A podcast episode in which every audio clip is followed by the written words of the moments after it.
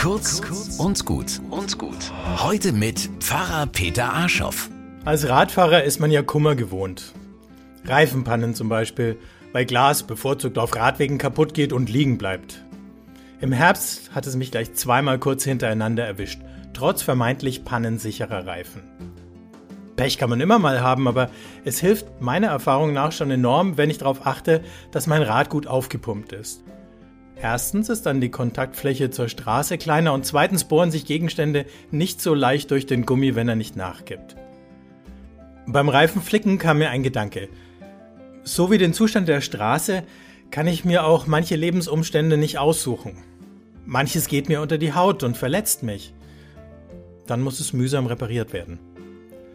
Aber wenn ich von etwas wirklich erfüllt bin, guten zwischenmenschlichen Beziehungen, einer spannenden, sinnvollen Aufgabe, der Schönheit der Natur und Schöpfung, dann schützt mich das zu einem gewissen Grad.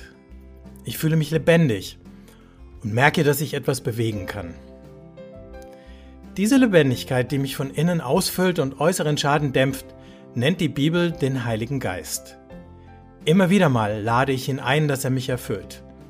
In einem Gebet oder indem ich still warte. Und dann spüre ich, wie gut mir das tut.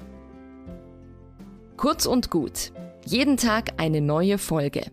Am besten, ihr abonniert uns